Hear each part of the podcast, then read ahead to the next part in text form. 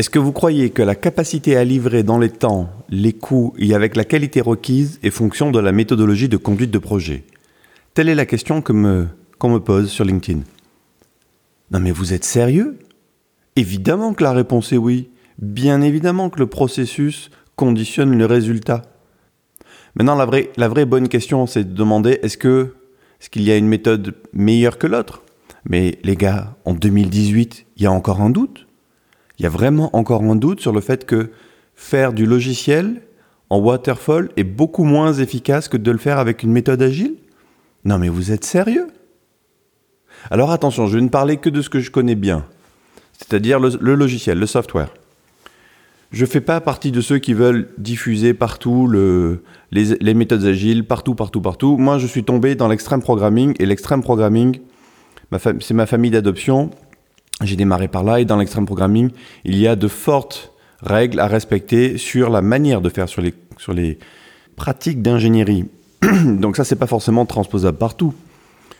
Mais pour faire du logiciel, on est d'accord, il n'y a aucun doute. Attention, je ne dis pas que les méthodes agiles sont la recette miracle. Si c'était le cas, ça se saurait. Si c'était le cas, on n'en parlerait même plus. Évidemment qu'avec les méthodes agiles, on peut se planter. Évidemment qu'on peut avoir des retards, des surcoûts, faire de la merde. On peut toujours ces choses-là. Ça, on est d'accord, ça dépend dépend pas de la méthode, ça dépend des gens qui sont dans l'équipe. Mais sur le fait qu'il y ait une approche plus efficace que l'autre, il n'y a, y a aucun doute. Ne serait-ce que pour une raison, c'est que nous, nous, travaillons sur des méthodes qui sont empiriques. Empiriques par opposition au prédictif. J'ai fait une vidéo sur YouTube qui parle de ça, sur la chaîne Agilité. Je vous recommande d'y aller pour comprendre pourquoi, dans le cas du logiciel, cela ne fait aucun doute sur le fait que les approches empiriques soient meilleures. Mais là où ça me fait le plus marrer, c'est quand on parle de waterfall.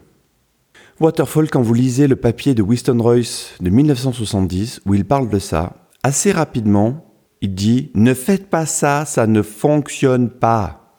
Ne faites pas ça pour du logiciel, ça ne fonctionne pas. Pourquoi est-ce que ça ne fonctionne pas Et il le dit lui-même.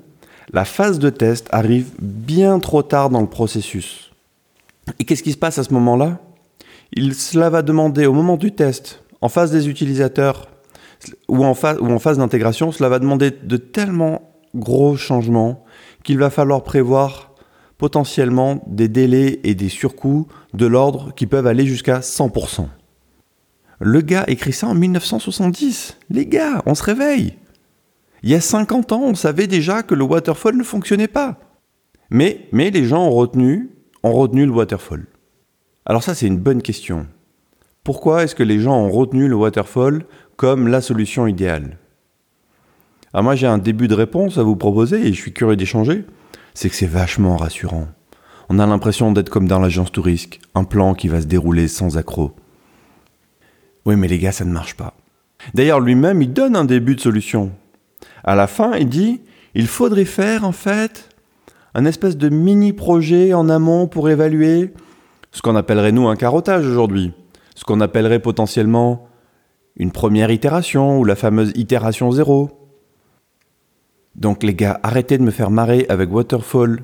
Le Waterfall, pour faire du logiciel, est significativement moins efficace que les méthodes agiles. Et si vous voulez que les méthodes agiles marchent vraiment, intéressez-vous à la technique, intéressez-vous au savoir-faire. Accélérez les rythmes.